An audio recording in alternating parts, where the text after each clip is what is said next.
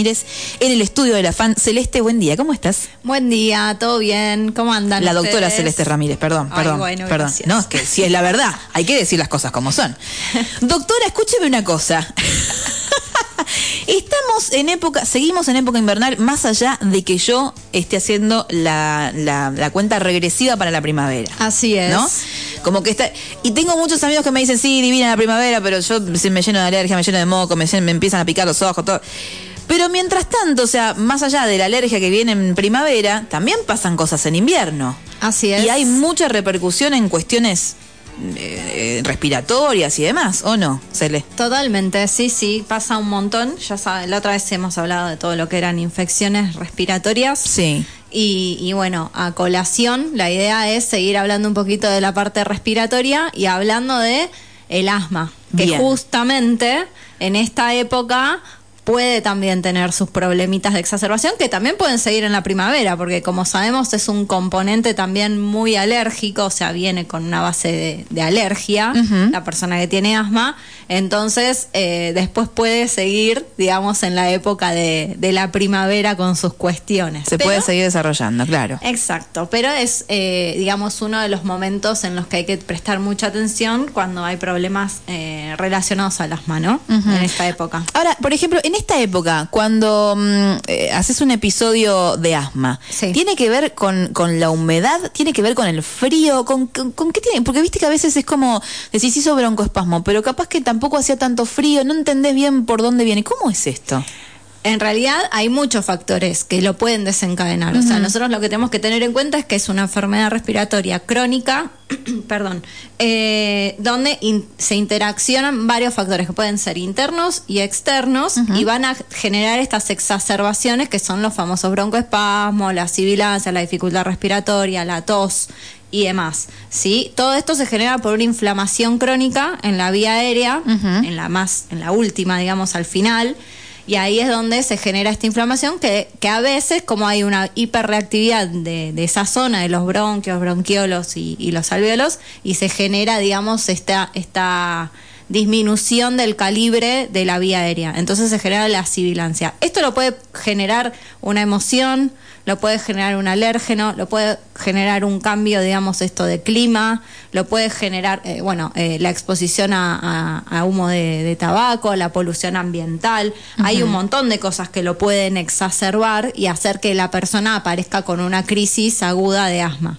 O sea, no es solamente eh, algo de afuera, sino que también puede ser algo de adentro como algo emocional. Bien, claro, O sea, un cambio, digamos, o sea, unas vacaciones, una mudanza, algo que te esté ahí como medio medio de si vos tenés eh, un problema de asma o una enfermedad tipo asmática, bueno, puede que te lo desencadene también. Claro, o sea que tiene que ver también con ese clic que te puede dar en ese momento de pico de estrés, ¿no? Que hay gente que ese pico de estrés le puede generar otras cosas, también puede ser asma. Exacto. Y las infecciones, como veníamos hablando, son una gran causa justamente para desencadenarlo.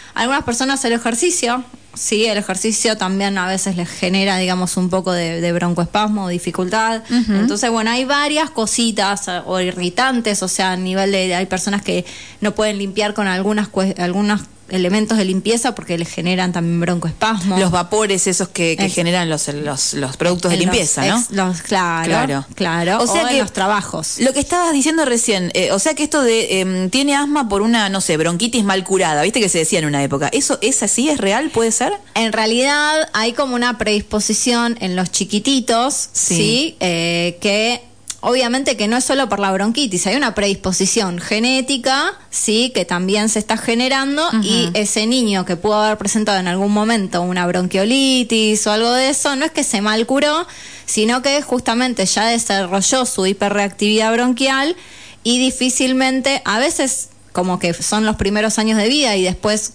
retrogradan y no pasa nada y hay otras personas que sí evolucionan con el diagnóstico de asma. Sí que eso se por eso se va eh, eh, se va viendo y hay que ir viendo clínicamente cómo viene la persona cómo va respondiendo a los tratamientos y después también se tiene que hacer el examen eh, funcional respiratorio que es la espirometría, que en los chiquititos no se hace, se hace a partir de los 5 años.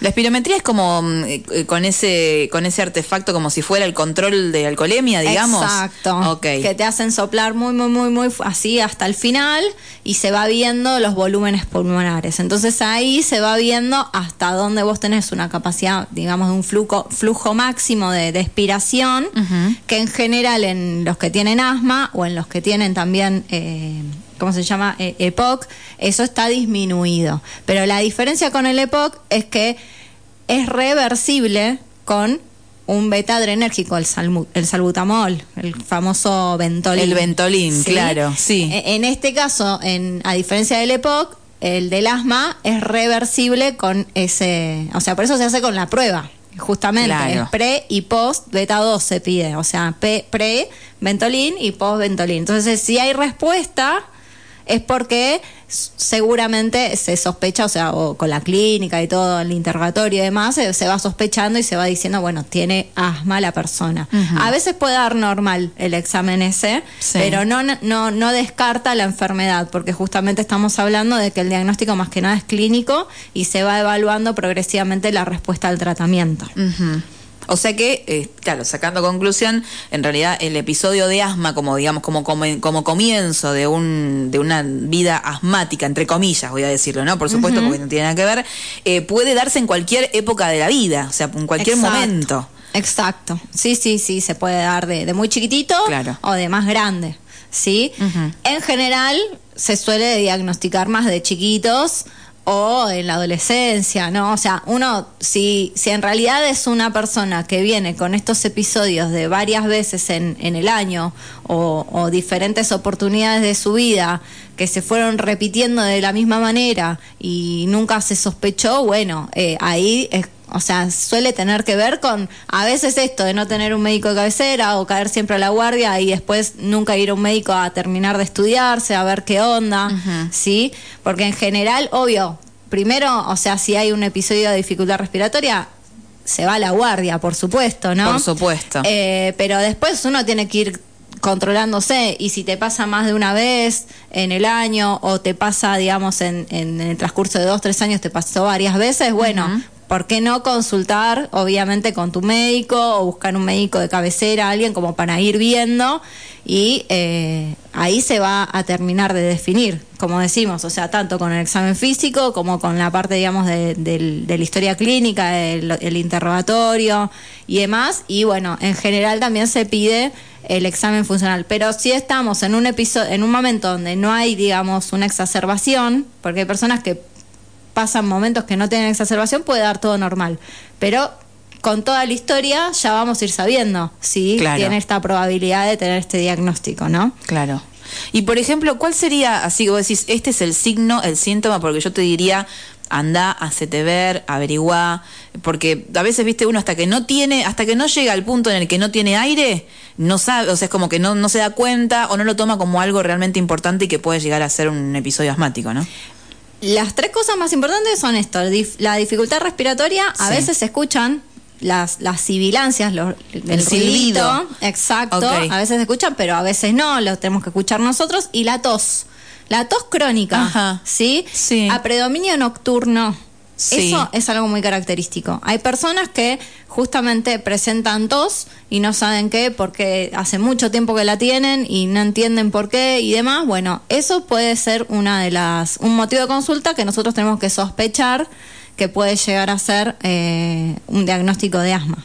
Mira vos. Sí, después también, bueno, obviamente si hay antecedentes propios de la persona o familiares de otros tipos de alergias, o sea, dermatológicos o a nivel, digamos, de rinitis, o sea, eh, esto de cuando de repente estamos más en, en una etapa donde hay más primavera o donde florecen más, lo, bueno, el álamo acá y demás, donde empiezan a tener como más exacerbaciones a nivel más allá de, de, lo respiratorio en cualquier otra parte de su cuerpo, que puede ser la piel, puede ser la zona, digamos, de la vía aérea superior, los ojos y demás, bueno, hay una predisposición de alergia, claramente, y si la persona además presenta tos crónica y nada más, bueno, sospechemos que también puede llegar a ser eh, que está teniendo asma, asma alérgica.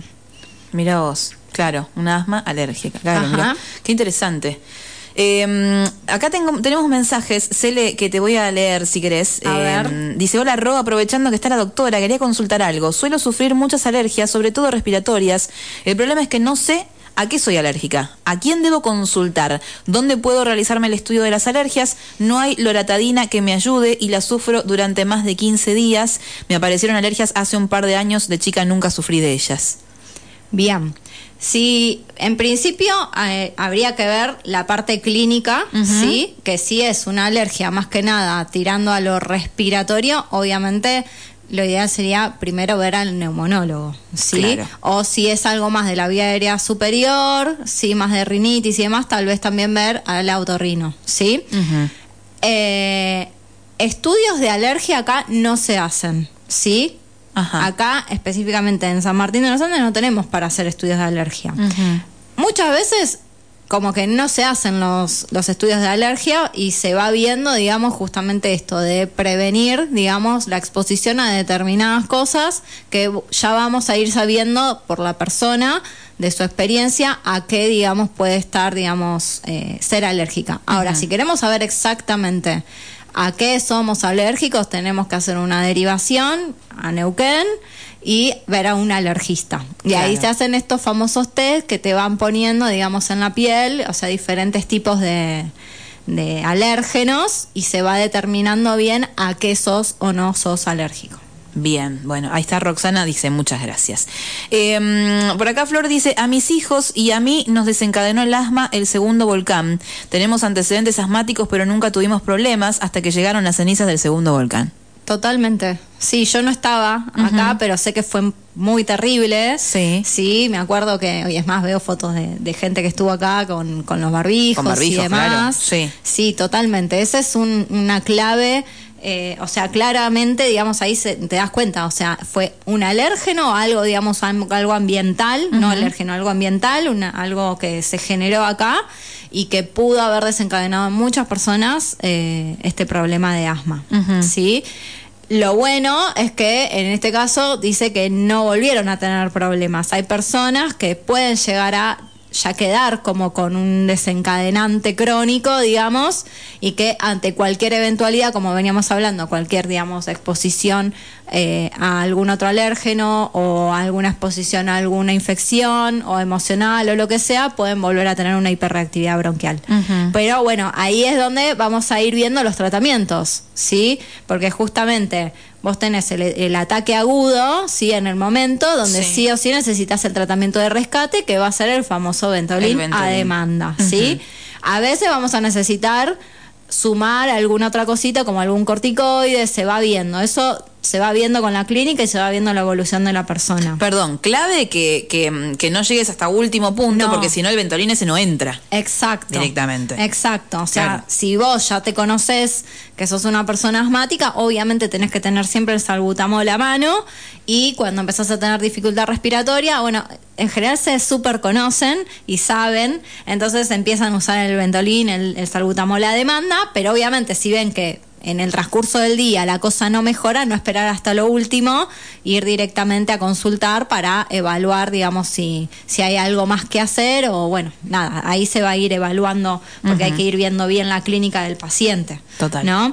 Pero bueno, lo importante es esto, que tengan en cuenta siempre llevar el, el de rescate a mano y eh, usarlo inmediatamente cuando empiezan a tener estos síntomas y si no mejoran en menos de 24, 48 horas, bueno, listo, chau, vamos a consultar, ¿sí? Eso es fundamental. Más que nada, importantísimo para los chiquititos, importantísimo, ¿sí? Porque hay veces que eh, llegan como a lo último, en el bebé y en el niño chiquitito es muy fácil darnos cuenta porque vemos que obviamente pansean, viste que ellos respiran diferente, pansean mucho más y empiezan a marcar desde la panza abajo la última costilla. Ahí ya cuando ves que estaba marcando un poquitito la costilla es porque ya tiene bastante dificultad respiratoria, te lo tenés que llevar a la guardia, ni esperás, ¿sí? o, a, su pediatra de, confianza y, ver bien eso. En general los niños van evolucionando y empiezan a marcar mucho más las costillitas hasta que se marcan todas, ¿sí? Y a veces se marca acá arriba en la zona de la clavícula. Eso ya, o sea, es porque dejamos pasar mucho tiempo. Entonces, ni dejemos, o sea, con un niño pasar tanto, tanto tiempo, apenas lo vemos un poquito agitado que respira diferente, lo llevamos a que lo revisen, ¿sí? Bien. Eso en los niños. Y bueno, los adultos o los adolescentes se van conociendo más y se pueden ir eh, viendo esto, ¿sí? Eh, y bueno, después tenemos el tratamiento de control, o sea, el, el, que viene, digamos, como para establecer, porque tenemos diferentes tipos de asma, hay algunos que son como intermitentes, que van, vienen, estos que justamente no, no tienen problemas entre medio, y hay otras personas que hacen como episodios más seguidos, ¿sí? Eh, por día o por semana o de noche, como veníamos hablando, o exacerbaciones más seguidas, entonces en esos casos se hace como tratamiento preventivo. Entonces ahí sí vamos a necesitar el corticoide inhalado, ¿sí? De base, que es importantísimo, y a veces se va sumando algún otro, justamente, eh, en vez del, del, salbutamol, que es de corta duración, uno más que es más de larga duración, que también tiene el mismo mecanismo de acción, o se pueden ir sumando otras cosas para ir bajando la inflamación sistémica. ¿Sí? Pero todo depende del escalón en donde estemos. Vamos escalonando el grado de la de la diabetes, si estoy tan acostumbrada a hablar de diabetes. claro. Vamos escalonando el grado del asma.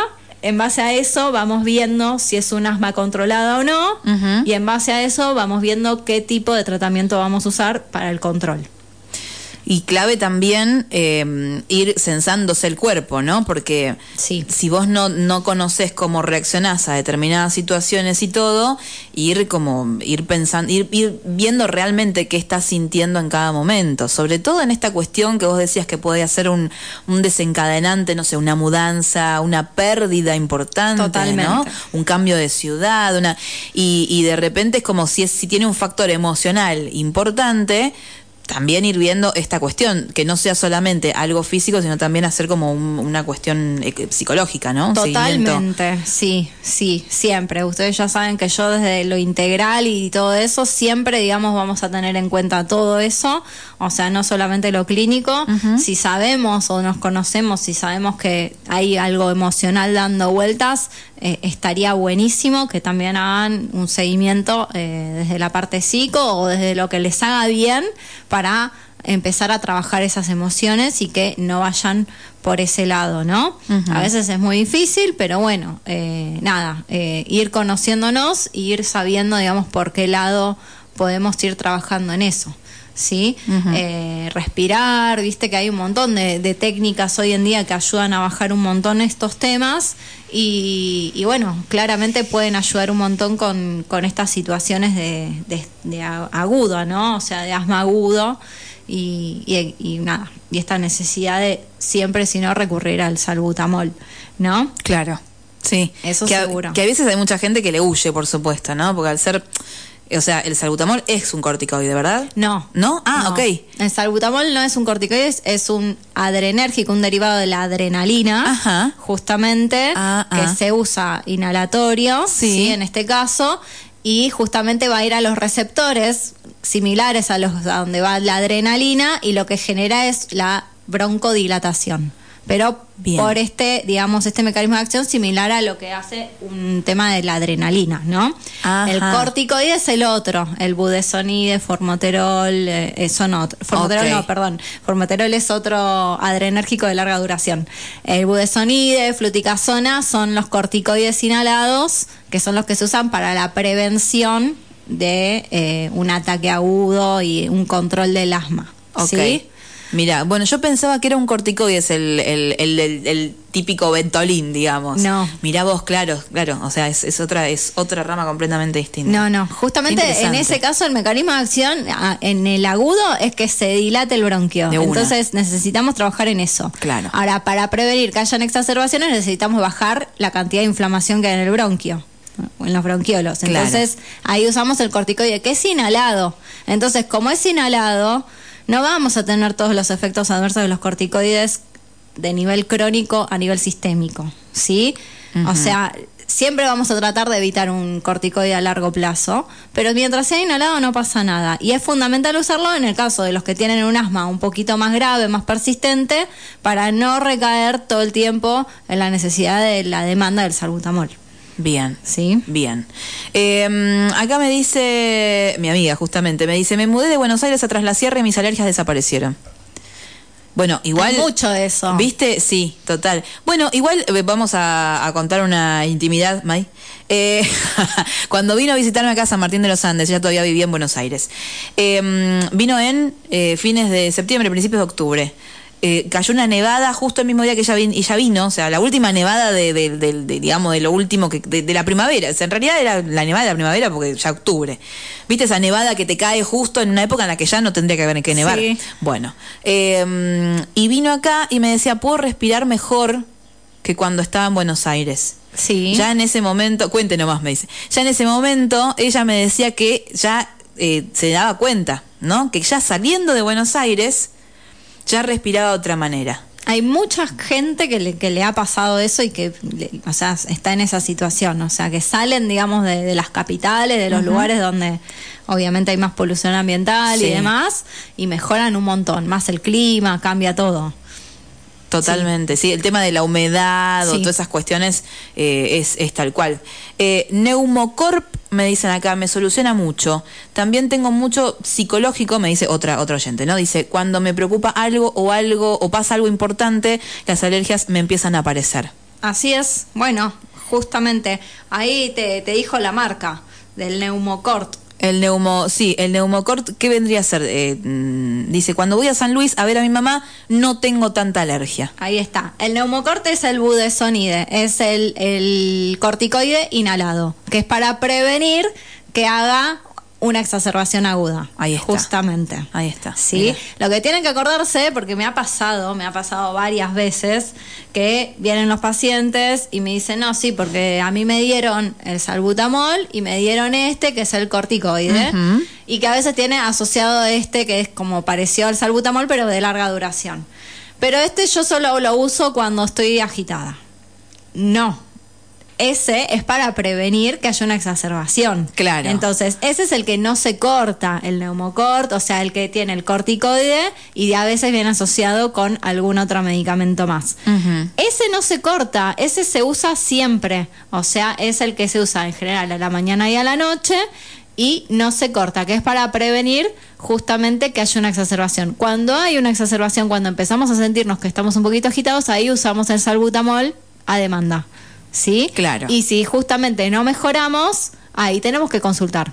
Bien. Bien. Si no, lo otro es como un tratamiento prolongado preventivo. Exacto. Pero si no el salbutamol es como, bueno, ya. O sea, el, momento como para que te abra. Exacto. Que hay gente que de repente ya se conocen que van a hacer alguna actividad física que los va a exigir y que justamente saben que van a posiblemente pueden llegar a tener alguna dificultad respiratoria, ya antes hacen dos disparitos de salbutamol y van y hacen su actividad.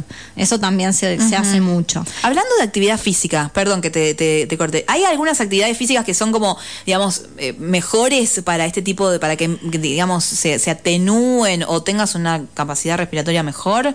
Lo que se dice en general es que todo lo que es aeróbico, o sea, eh, correr, andar en bicicleta, caminar, va a hacer que mejores tu capacidad cardiorrespiratoria. Entonces va a ayudar a todo eso, ¿sí? Pero después no hay nada específico. O sea, en general te puedo decir eso. ¿sí? Que lo aeróbico va a ayudar a mejorar la, capacidad cardiorrespiratoria. ¿sí? Y otra cosa importante que no me quiero olvidar es el tema de las vacunas. ¿Sí? Las personas que tienen asma tienen que estar vacunadas correctamente con las vacunas de todos, pero además todos los inviernos, acuérdense la antigripal, ¿sí? Y después hay una que se llama neumococo, ¿sí? La de neumococo, que también la tienen que tener cubierta. ¿sí? Entonces eso es importantísimo. Antigripal y neumococo. Así es. Ok. Bien. Así es. Bueno, acá me dice Josie, nosotros realérgicos desde hace unos años después de llegar a Sanma. Este lugar nos mata. Debe ser el álamo o algo, me dice. Es posible, sí. Bueno, como, como estábamos diciendo, o sea, hay gente, digamos, como que le resirvió por esto de haberse ido de un lugar donde había algo que lo estaba generando la, alergia o la inflamación y, la predisposición. Pero hay otras personas que tal vez vienen acá y eh, se encuentran con otro, digamos, ambiente donde tal vez hay más exposición a determinados otros alérgenos y esos alérgenos sí lo generan, ¿sí? Claro. Eh, eso es muy individual, muy justamente de cada uno y sí, el álamo es terrible. Incluso mis, mis papás vinieron ahora también a vivir acá y mi mamá ya en Buenos Aires no tenía ningún problema en sus ojitos, o sea, es más, tendía a tener más un ojo más tirando a seco. Y acá, todo lo contrario, está todo el tiempo con el ojito ahí que le llora, que le llora, que le llora, que le llora. Y le dijeron que tenía que ver con el clima, con toda la zona. Entonces, eh, depende mucho también de, de cada uno y la predisposición, digamos, de de su cuerpo. Claro, la, adaptación del cuerpo también al ambiente donde está funcionando. Exacto. Tal cual. Bueno, em, la verdad que es, es muy interesante y, y, también eh, pensaba en esto em, de, de, recordar que muchas veces, volver a lo básico, ¿no? Porque a veces es como, ¿qué es el asma? Como que, o sea, originalmente los médicos, ¿cómo definirían el asma? Yo lo que les suelo decir es esto, que se acuerden que es una enfermedad crónica, con lo cual no es que se va a curar, que va a tener momentos donde va a tener exacerbaciones y lo que nosotros podemos hacer es controlar eso, controlar la enfermedad. No va a progresar, en general no progresa a, un problema mucho mayor, ¿sí? Pero que lo importante es eso, es ir controlando y viendo las exacerbaciones. ¿Para qué? Para hacer un tratamiento preventivo y que no recurran tantas veces a la guardia. Justamente eso. Bien. O sea, no es que no pueden, o sea, la, la vida es la normal, o sea, no va a tener ninguna limitación ni nada, siempre y cuando tengamos esto de consultar cuando es necesario y hacer los controles necesarios y el tratamiento necesario de acuerdo a la gravedad que tenga la persona. Tal cual. Porque aparte teniendo en cuenta esto, mientras vos hagas, mientras vos te vayas a estudiar y hagas el, trabajo previo, que es toda esta cuestión eh, preventiva y todo, después que vos vayas a la guardia ya va a ser como cada vez menor. La idea es que no vayas a la guardia. Exacto. Justamente. Exactamente. La idea es evitar, digamos, eso, evitar el momento de exacerbación así tan terrible de que a veces puede suceder, que al principio puede suceder, pero bueno, eh, acompañando bien y haciendo bien el diagnóstico y el tratamiento, la idea es que eso cada vez sea menos y que casi, digamos, tengamos un asma controlada donde básicamente tengamos, no sé, dos o tres exacerbaciones en el año, como mucho. ¿Sí? Entonces eso es re importante. ¿Te pasó alguna vez de tener algún paciente que te digo que te dijo que para que pensaba que podía tener asma y era tal vez un no sé un ataque de pánico o algo así? ¿Hay algo que esté digamos eh, emparentado con esto del, asma y el ataque de pánico algo que y el ataque de pánico se puede manifestar de miles de maneras. Entonces sí, puede venir una persona diciéndote que no puede respirar, que está, digamos, como con una crisis de obstrucción respiratoria y vos la escuchás y no tiene nada. O, y entonces, bueno, sí, ahí hay que trabajar. Eso se da mucho en la guardia, claramente. Claro, en el episodio eh, justo. En ese momento. Y bueno, ahí se va, se va evaluando bien. Y bueno, eh, lo importante en ese momento es la contención. ¿no? Porque es, es, saber explicarle a la persona que en realidad no, no está sucediendo nada físico y hay que trabajar mucho con todo lo otro, ¿no? Con lo emocional, la contención y, bueno, de a poquito ir viendo cómo ayudar a la persona para, para que tenga después el seguimiento, ¿no? Porque eso es el momento, pero después puede llegar a volver a pasar. Claro. Lo más seguro. Totalmente, sí. Y, eh, y, aparte es cosa de uno, ¿no? Después ya seguir con, eh, con un apoyo psicológico o con un tratamiento preventivo en el caso de que realmente sea asma, ¿no? Exacto. total.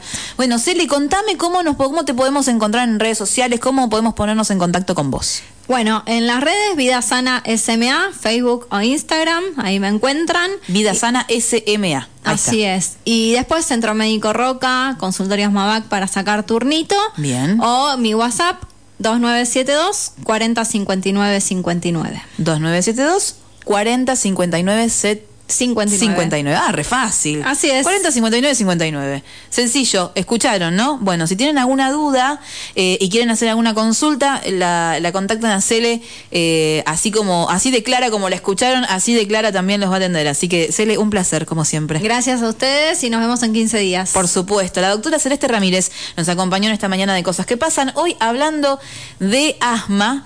Eh, algo que nos afecta a muchos en diferentes momentos de nuestra vida, en diferentes lugares geográficos también, eh, para que lo tomes en cuenta.